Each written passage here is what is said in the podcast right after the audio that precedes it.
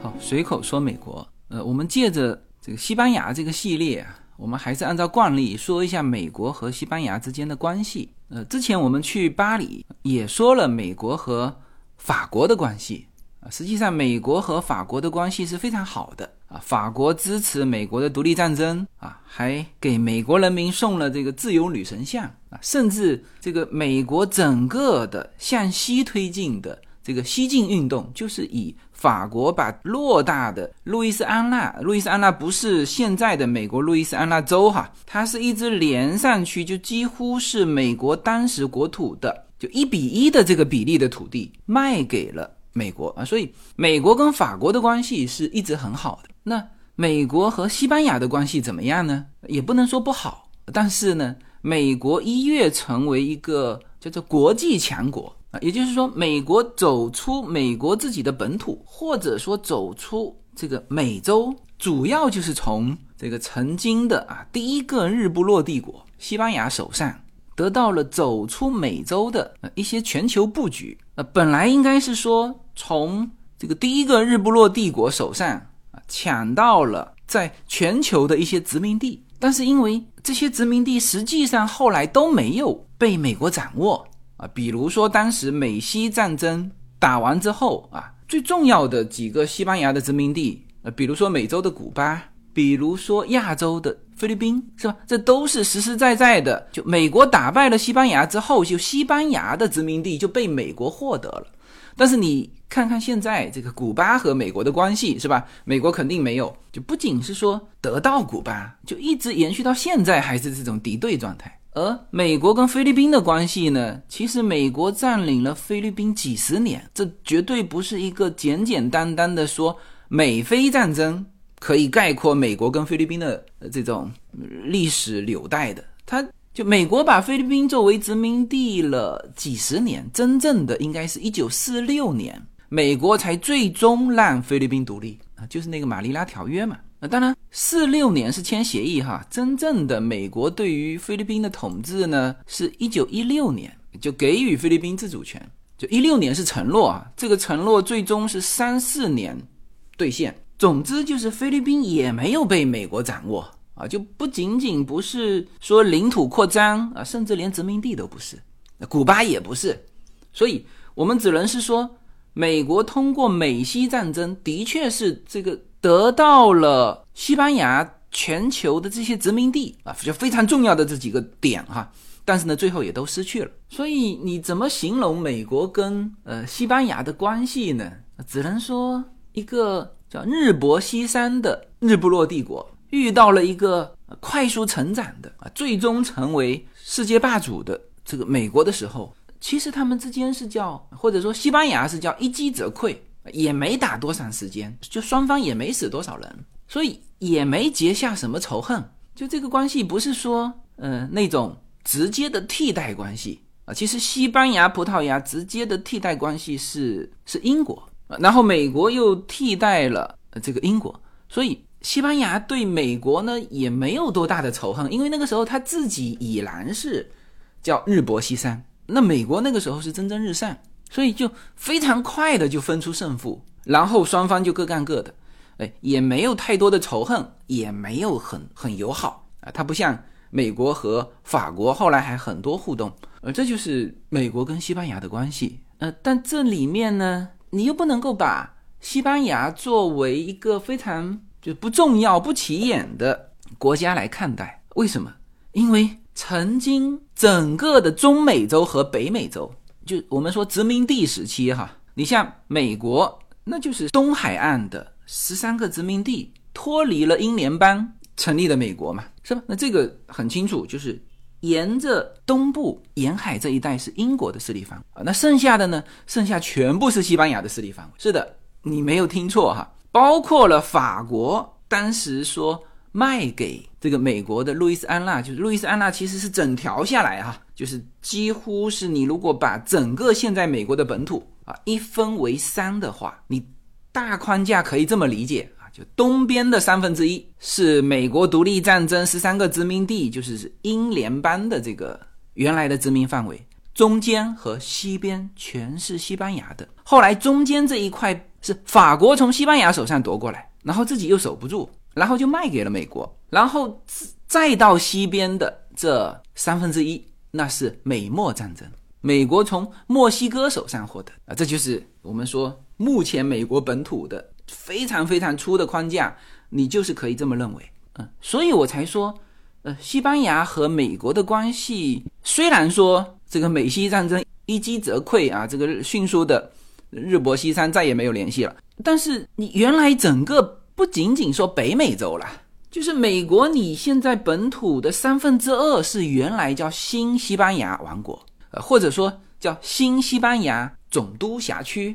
你看，我现在面前就摆着一张这个一七九五年的时候新西班牙版图，就那个时候的地图。新西班牙的整个的辖区啊，除了我刚才说到的，说法国卖给美国的，相当于美国当时本土的路易斯安那啊，一条线下来一直到佛罗里达，就斜斜的下来哈。它其实这一条线一直佛罗里达再到古巴。海地啊，波多黎各，呃，这一片只是就新西班牙总督的就一个总督辖区，叫古巴总督府。你看，这是新西班牙的一个总督府啊。然后现在我们非常熟悉的就是美墨战争，美国从就独立之后的墨西哥手上获得的，包括加州、内华达州、犹他州、科罗拉多州、阿里桑那、新墨西哥等等等等啊，这些是另外一个。这个总督府的首府就在墨西哥城啊，所以后来独立之后这一大片，加上现在的墨西哥，这就是最早独立之后的墨西哥的领土。实际上，就西班牙在中美洲和北美洲的这个殖民地还不止这两大块哈，还包含了从墨西哥现在往一直往中美洲延伸啊，一直到哥斯达黎加，好像巴拿马当时不在西班牙的控制范围哈。你看哈，这一大片，当时西班牙是成立了一个叫新西班牙总督辖区，而且这还仅仅是叫做美洲的部分。其实新西班牙总督辖区还包含了亚洲的菲律宾，包括了菲律宾、关岛、马里亚纳群岛、加罗林群岛呃等等等等，就是那一片是是这么大的一个地方。当然，你从这个布局啊，这个大框架，你也可以感受得到。什么呢？就是美洲这个地方啊，那毕竟是人家西班牙人先来的，所以你也就可以想象得到哈，当时的世界是什么样一个格局。也就是说，当时的世界，但凡呃你看得见的地方，叫阳光下的土地，全部是什么？全部是欧洲列强的殖民地啊，就是你除了欧洲之外的任何的地方，它都有归属。呃，就不是归当地哈，是归欧洲的某一个国家啊。英国有英国的殖民地，法国有法国的殖民地，西班牙、葡萄牙、荷兰，这叫老牌欧洲强国啊。所以后来这个工业化这个列强的第二梯队起来的时候，比如说美国其实是和德国共同发展起来啊，但是就美国现在就变成世界霸主啊，德国还遭受过两次这个失败，世界大战的战败国。啊，但其实他们是同时发展起来的，所以我们在讲说，哦，美国非常 lucky，这个得天独厚的地理优势啊，等等等等，嗯，不是的，你去看美国的整个发展历史，美国一直是非常小心谨慎啊，包括我们所熟知的门罗宣言啊，说美国强大了，那个时候就敢把说整个的美洲纳入自己的势力范围。向欧洲列强发出门罗宣言，你都没有具体的知道一些细节是什么呢？是英国支持的美国向干涉中美洲事务的其他列强发出的门罗宣言。那就如果没有英国支持，美国那个时候虽然它的工业化程度也非常好，已已然是它的工业总产量好像已经是第一了，但是呢，它。如果没有英国支持，他也不可能发出门罗宣言。他一直是非常小心谨慎。那所以，我们从刚才说到的这个西班牙的在美洲的这个殖民地，我们基本上也看到了一个历史演变哈，就是西班牙人先来，然后几乎占领了整个北美洲和中美洲，后来英国人、法国人过来，英国人慢慢占了东部海岸的这十三个殖民点，法国人把中间的路易斯安那占下来，就是沿着那个密西西比河占下来。那因为这个时候西班牙就往后退了嘛，那就是西班牙和英国和法国在全球争霸的时候被人替代了，所以他就往回退。但是再怎么退，人家现在的美国叫中西部。啊，包括西海岸、墨西哥、中美洲的所有地方，就现在大家非常熟悉的这个走线的这个路线哈啊，当然巴拿马以下不是哈，就是从哥斯达黎加开始，尼加拉瓜、危地马拉、墨西哥，这是全是当时的西班牙的控制范围，而且呢，它还不仅仅是到古巴和什么海地，它是一直到波多黎各。你看，现在我们说，比如说，呃，墨西哥啊，离美国太近，离三地太远；古巴、中美洲啊，虽然说跟美国之间啊磕磕碰碰，但是呢，总体来说，全球的那些列强也都这个接受，就这一大片，现在是叫美国的势力范围啊。但是这一大片原来可是人家呃西班牙的，那这也是美国和西班牙绕不开的这个关系。啊，那这是一个大框架哈，这总的来说是这样。那具体这里面的细节有一些点，我觉得我们用一期的时间吧，正好说到西班牙系列。那借这个机会啊，让我们更深入的了解一些美国的历史，同时呢，也知道一些西班牙的，就是海外殖民地的历史。呃，它其实西班牙本土的这个更复杂哈。我们用一期时间把这其中的一些点来展开。就丰富一下大家的世界观和历史观哈。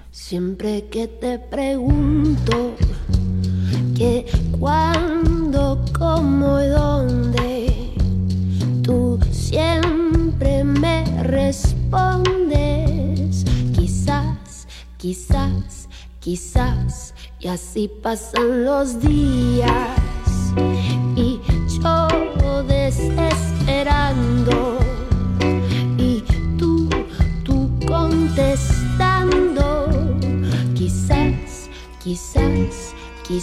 好，我们说到美国的版图扩张啊，或者说说到美国的一些重大事件，有的时候还是会混淆哈。虽然它只有这个两百多年的历史，我们现在说美国肯定是从美国独立战争之后由美国开始说起哈。之前是要么是英国殖民地，要么是西班牙殖民地。啊，所以很多人就犯这种历史错误，说哥伦布是美国人啊，这个就和电视剧里面说的我孝庄怎么样啊？这这低级错误哈。我们说美国，那一定是从美国的独立战争就由美国开始说起。虽然没发生几件事哈，但是如果我突然间问你，美西战争和美墨战争是哪个在前，哪个在后呢？可能还是很多人会会混淆。就如果你想当然的理解，你可能会觉得说，哎，那。原先这一大片不是都是西班牙的吗？是不是美西战争在前？就我们想当然的感觉就是，哎，我把殖民者先打走嘛，然后再和当地的这个国家美墨再冲突。呃，这个你的逻辑不错。你像美菲战争，呃，就是你的这个逻辑啊。菲律宾原来是西班牙占领，然后先打的美西战争，然后才有的叫美菲战争，因为。美国打赢了西班牙之后，就占领了整个的菲律宾嘛，然后就遭遇到原先反抗西班牙这个殖民统治的菲律宾的这个独立战争，就原先是对西班牙的，现在你美国来了也想殖民我，是吧？那我就也对你发动战争。那菲律宾的历史是先有美西战争，再有美菲战争，是的。但是墨西哥不一样，美墨战争是在美西战争之前。而且还前了五十年时间，这样子哈，我还是再摆一个大框架，我们三言两语啊，说一个最简短、最简短的叫美国简史哈，几个重要的这个事件哈，独立战争肯定是在前面嘛，因为如果没有独立，就不存在美国，是吧？独立战争，然后接下来就是什么？就是西进运动，就是跟这个法国把就和美国一比一的这么大的国土卖给美国。之后，因为这个时候买下来的这个全是美国国有的土地，那接下去就是大家非常熟悉的说，你交几块钱好像，就可以在西部拥有一大片土地，鼓励东边的这个美国公民往西边走嘛，这就是美国的西进运动啊。关于西进运动，我们今后应该还会有呃再展开吧，因为整个西进运动培养了美国的性格。接下来是什么？就是美墨战争，大家记得吗？是三分之一、三分之一、三分之一嘛，是吧？东边的三分之一就是原来的最早的美国啊，当然这时候已经从十三个州已经往西拓展了哈。如果就十三个殖民地，那很小，就是沿海啊，它其实已经往西走了。然后路易斯安那就是西进运动，然后美墨战争把整个叫大西洋到太平洋的整个通道打通啊，所以。打完美墨战争，当然就是我们大框架可以这么认为哈，因为包括德州也是陆陆续续后来并进来的，包括就最后一块美国的本土啊，是美国要建一个铁路，后来又从墨西哥手上又买了，又买了一大块地，就陆陆续续，总之呢是美墨战争的这个后果。构筑了现在的美国本土，然后是什么呢？然后是美国内战啊，北方的工业和南方的种植业奴隶制出现矛盾，林肯啊打赢了美国内战，所以美国内战是在美国现在的版图完整的情况下打的，然后才到了美西战争。美西战争既不是在美国的本土打，也不是在西班牙的呃本土打。是什么呢？是是围绕着西班牙在应该说当时剩下的叫日不落的还是日不落帝国哈？因为当时西班牙剩下的还有像美洲的古巴，像这些地理位置都是至关重要的地理位置。当时最早一批出来这个打家劫舍的，他肯定都是挑好的，是吧？像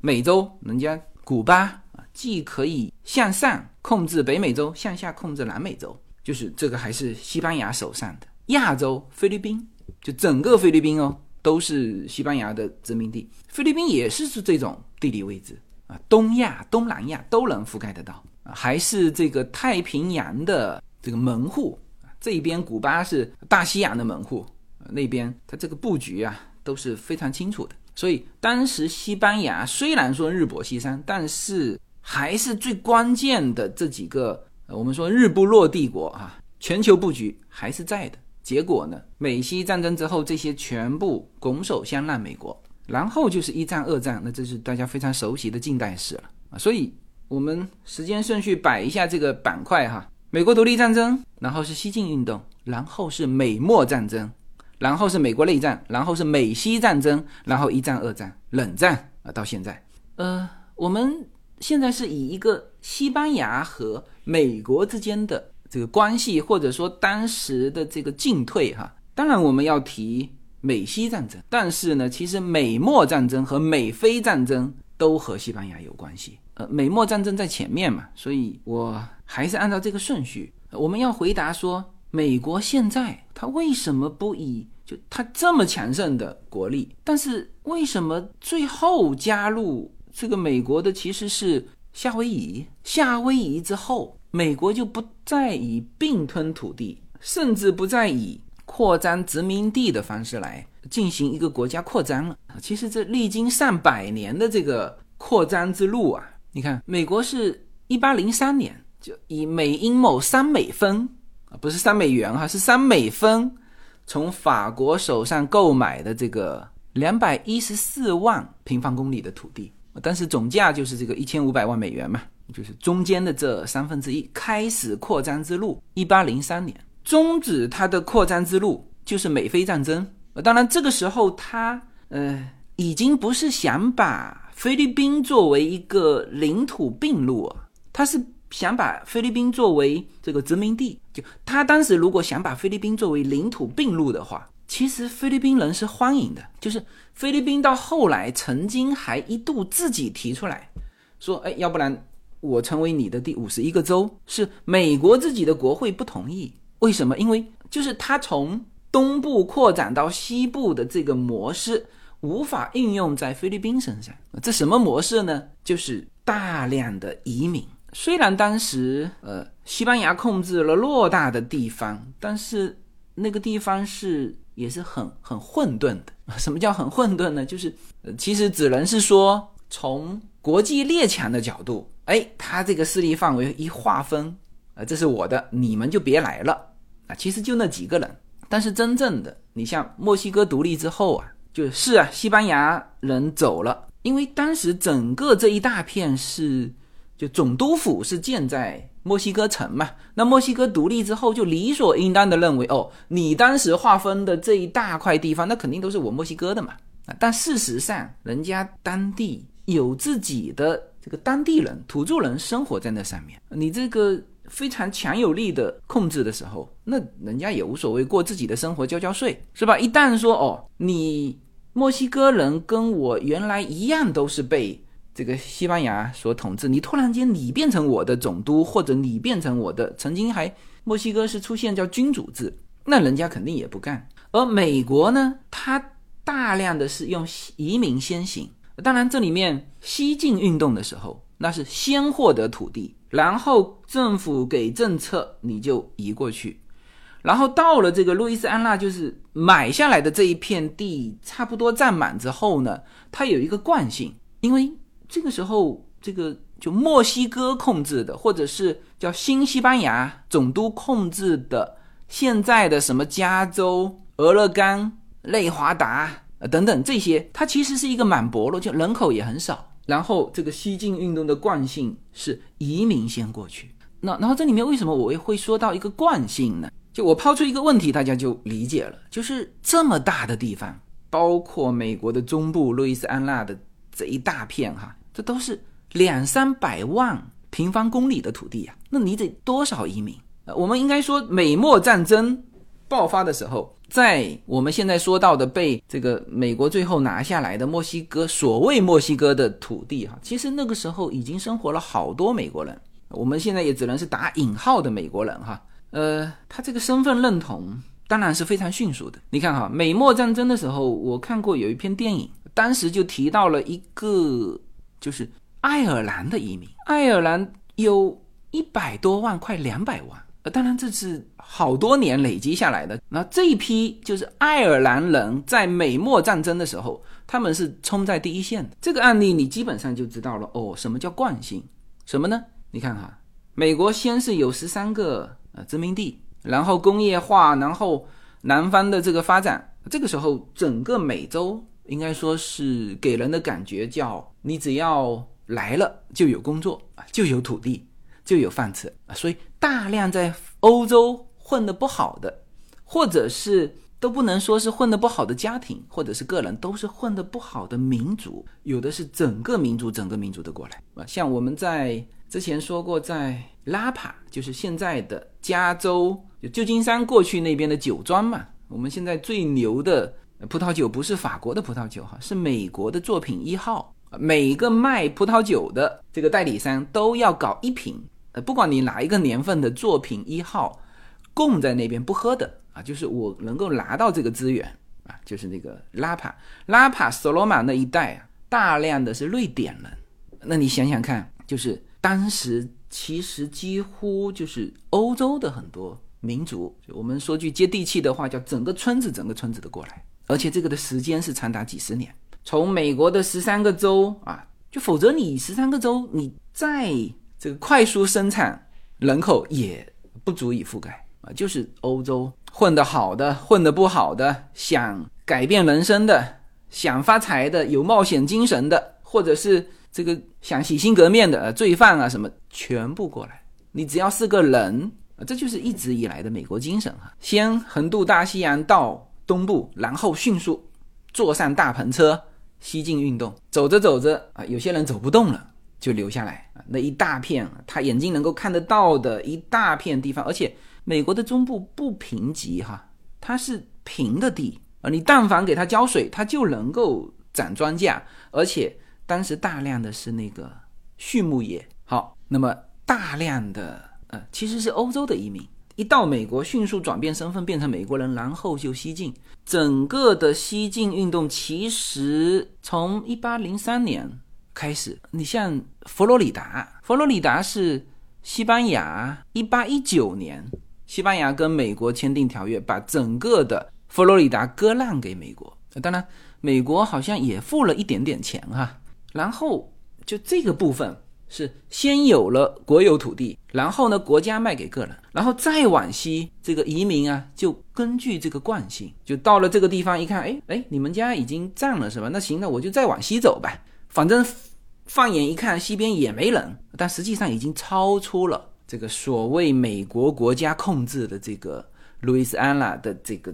范围。那他们也无所谓，反正就是也没人管，继续往西。因此，美国的整个西进运动，应该说呢，是可以推到这个西海岸的一个一个的大家庭，整个村子整个村子的往这个美国中西部移。我们说的这个是欧洲的村子啊，嗯，就是这样，呃，然后这里有一个好处是什么？就是这个地方美国拿下之后，基本上价值观、宗教观是欧洲的这帮就是英法的这个移民占据了这个地方这个社会的一个主流啊。当时向西部推进的时候，所依照的最基础的两个法律框架啊，一个就是。最早的是为什么说五月花号船是说是建立美国的一个法律基础？其实更早，弗吉尼亚是更早过来的嘛。那为什么所有美国的教科书以及这个我们现在说说到美国的历史都以五月花号船作为呃一个历史的开端呢？就是因为它有一个框架，就是社会治理框架。什么框架呢？就是我这个地方。没有总督，没有皇帝，没有谁必须屈从于谁。你只要是一个人，就整个美国哈，没有谁必须听谁的。这个地方没有国王，那你为什么可以有这片土地呢？啊，这个跟欧洲是完全不同的。欧洲是叫君权神授，然后呢往下分分，你必须去找那个来源，就像这个我们讲相声的，你必须要有一个师承一样，你不能说直接自己出来。而五月花号船的那个那个约法，它第一个就写清楚，我们这里没有国王，没有总督，我们必须干嘛呢？用契约的方式来奠定这个社会的基础。这个就是西进运动。就如果没有五月花号船的那个东西，即使一大片地方给到你美国这个国家啊，最后啊，可能也会沦为像墨西哥、像中美洲那种，就是最后会出来一个强权啊，这个都是我的。所以在整个西进的过程当中，它从人与人的关系，以及就政府与政府的关系，什么呢？就是中央政府、联邦政府在东部，但是呢，你一旦人数达到一定的呃规模的时候，你就可以成立一个城市，好像是五千个人，你就能自治；达到多少人，你就必须按照法律要求，你变成一个州，然后你自己有自己的立法，所以。整个美国的权力，它是以这个就向下的家庭构筑清楚之后，构筑社区，社区构筑清楚之后，构筑城市啊，它是这么构筑出来的。所以，整个美国本土的向西推进，是以这些移民作为社会的基础和主流。那你看，包括路易斯安那，包括就是美墨战争之后得到的这一大片土地，那很显然都是自治的嘛。加州到今天为止还天天闹独立，那从这种基础看过去呢，就是你独立与不独立呀，是你的事情。你就像我们，像我住的这个城市叫 Warner，旁边那那个城市比我们大得多啊，叫 Diamond Bar。我只是举一个比方哈，就是当这些人，就是你只要凑足五千个人，当然现在五千个人很容易啊，但是五千个人可能也不容易，就是你法律要求你必须要独立出去。你要自治，你自自己搞定自己，然后互相之间就变成兄弟的关系，就不是父子的关系。自己制定非常具体的你的城市的各种法律规章制度，然后呢，然后你就按照这个人数，在我们联邦啊众议院有一席之地，就你们自己推选啊，推选一个人到我这个联邦来上班，州参议院、众议院一起讨论事情。这个是整个美国本土、美国治理的整个社会框架。呃，即使是这里面有就都是欧洲移民，也都呃几乎相同的这个当时过来的，就是基督新教，相对比较纯粹。那当然也有天主教，但是总体来说都是信奉耶稣基督的啊。无论是从人群、宗教观、价值观，大家都比较一致。呃，像这种的领土扩张，一直扩张到夏威夷，夏威夷就停住了。啊，其实夏威夷作为美国的一个领地，很久很久。你看哈，呃，真正的就并入美国作为美国的领地，那就是美西战争啊。虽然说最后啊，美国是丢掉了菲律宾，但是呢，美国从这边出发，一路过去，沿途啊这些岛屿，你像夏威夷算是很大的岛群了，一直到关岛、中途岛，一直推到菲律宾，沿途。那现在全是美国的嘛？只是后来实在搞不定菲律宾，菲律宾丢了。但是从西海岸出发，沿着太平洋一路干过去，呃，这最后全纳入美国的版图。这个时间是美西战争是一八九八年，夏威夷就以就以法律的形式并入美国了，但是始终作为美国的领土。那领土跟州是不同的哈，州是有。这个众议院就是根据人口在众议院有席位，然后呢，不论州大小都有两个这个参议员的这个席位，就是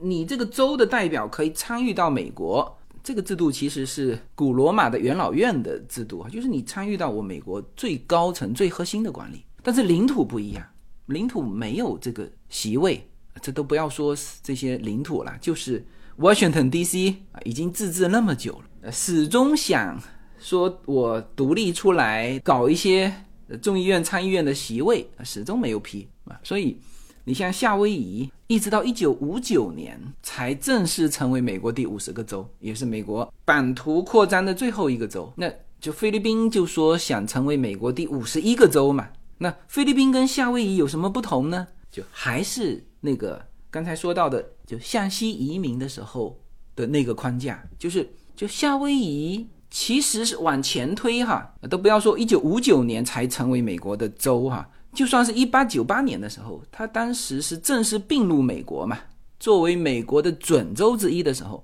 其实夏威夷就有很多美国的移民。但是菲律宾你不一样，菲律宾自己人口众多，就它作为一个州，如果并入美国，那你可想而知，你都到了就二十世纪了嘛，你不可能说。说差别对待，说在美国本土的啊是一个人口和众议员的比例，说这个菲律宾是吧一比五的比例吧？那这个菲律宾不同意，菲律宾还确实就是因为这些问题，就是我可以成为你的第五十一个州并入进来，但是你必须给我政治待遇啊，是吧？我偌大个菲律宾，我还不如夏威夷吗？是吧？所以这就是后面，所以整个这个。过程其实，美国是经历了什么？领土扩张到殖民地啊，再到连殖民地都不要了，我只要施加一个影响力就行了啊。所以，其实美国从美菲战争之后就彻底想明白了这件事情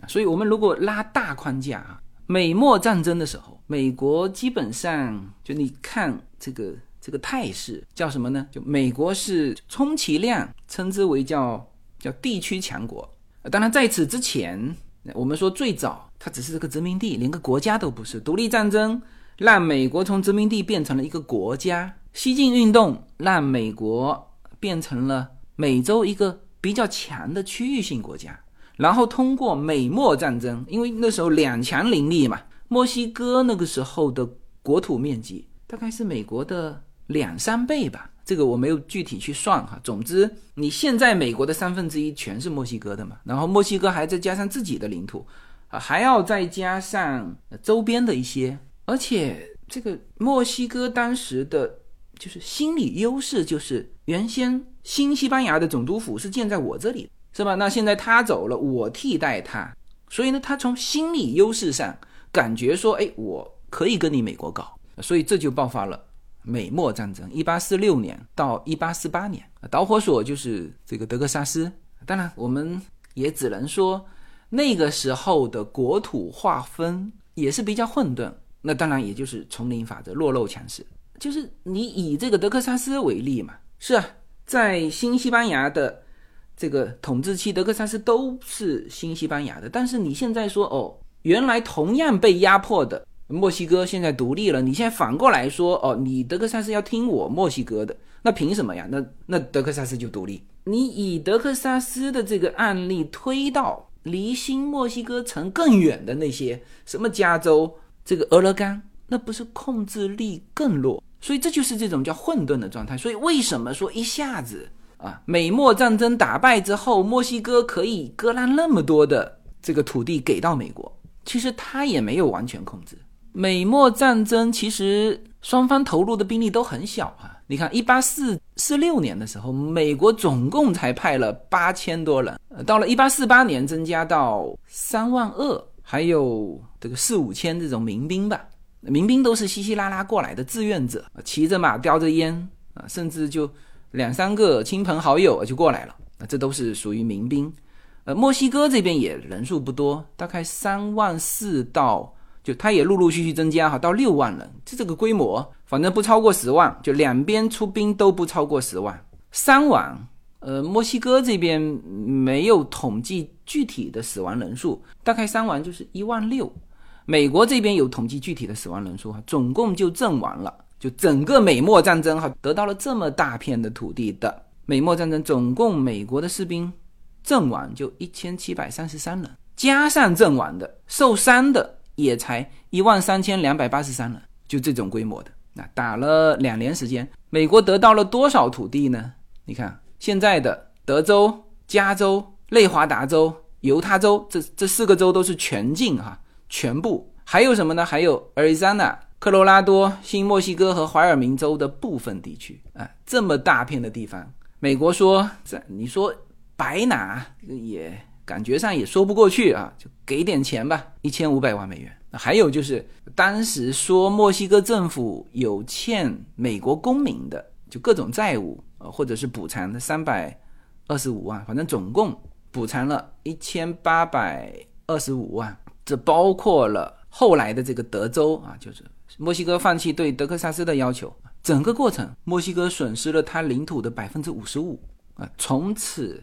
墨西哥沦为美国的后院啊，所以你从历史的角度看呢，当时确实是两强啊。当时如果墨西哥把美国战败，那有可能现在美国加上墨西哥都是一个国家啊。其实，在美墨战争这里呢，我们就看得到一些塞翁失马的这种叫因果关系了。我们说美西战争是叫做胜利的陷阱啊，今天可能。就说不到美西战争了哈。美西战争对于美国人来说是非常轻易的，以极小的代价获得了巨大的胜利。这个巨大是巨大到世界格局的。但是呢，他拿下了那些殖民地之后，付出了叫惨痛的代价。其实，在美墨战争的时候也就这样了。美墨战争它推进的太快，一下子获得了大片的土地以及人口，还有就是。在这片土地上的人口社会结构啊，当这个并进来的呃，这个这么多人口的观念以及它原有的社会结构跟主流的原来在这边的美国的工业化的这种产生冲突的时候，这就是为南北战争啊，这是美国就一战、二战都没有死那么多人的南北战争埋下伏笔。那当然，所有的因果它都有好的有不好的嘛，从。好的一方面，除了领土扩张之外，如果没有打这个美墨战争和美国内战，美国是不会在美西战争当中以摧枯拉朽的速度干掉。因为你打一个日不落帝国，尽管它日薄西山，你以一个区域性的国家打一个全球霸权国家，然后以那么快的速度获得胜利，如果你之前没有这个叫美墨。战争和美国内战的这种动员能力的这个锻炼跟提高，你也就不可能轻易的能够战胜西班牙，所以这也都是叫做必然要走的过程啊。或者我们说南北战争不打，思想上没有统一的话，你美国也不可能以一个整体的国际形象出现在呃世界舞台之上，那都是这样。前一场战争为后面一场战争，甚至一些人才，你包括当时。非常著名的南北战争当中的这种军事天才，南军总司令罗伯特里，这是西点军校校长；北军总司令格兰特等等，都是靠这个美墨战争崭露头角。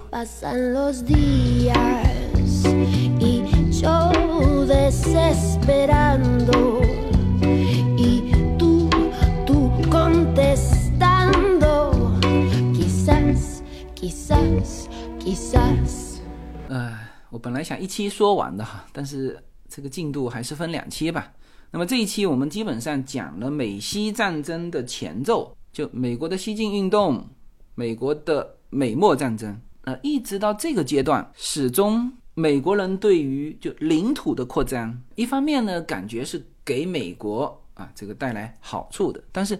同时也认识到了哦，新的人口并进来之后，你看是南北战争埋下的伏笔呀，就这种。生活方式的不同是在国会上靠辩论无法解决的，最后变得以这个非常惨烈的呃，在美国历史上战争死亡人数最多的这个内战来解决啊，这也是一个叫胜利陷阱啊。所以当时打完内战之后，美国国内其实已经深刻反省，说哦，今后不能够以这种啊版图扩张的方式。但是美西战争的轻易的胜利。又让美国人冲昏头脑，觉得这个出去抢殖民地也不错。那很快就美非战争，最后让美国人真正把他的版图扩张，甚至是殖民地的扩张，就是美国美非战争之后就没有了殖民地。这是我们讲西班牙系列的时候，从西班牙和美国的关系，我们重温了那一段美国的历史。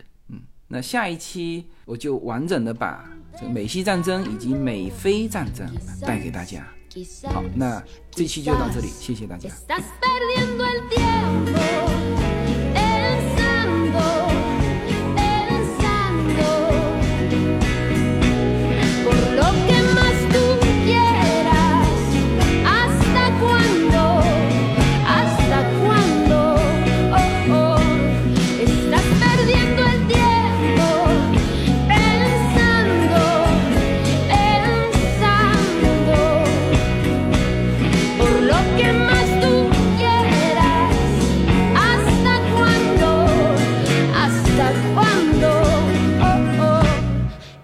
Pasan los días y yo desesperando y tú, tú contestando. Quizás, quizás, quizás, quizás, quizás, quizás, quizás, quizás. He.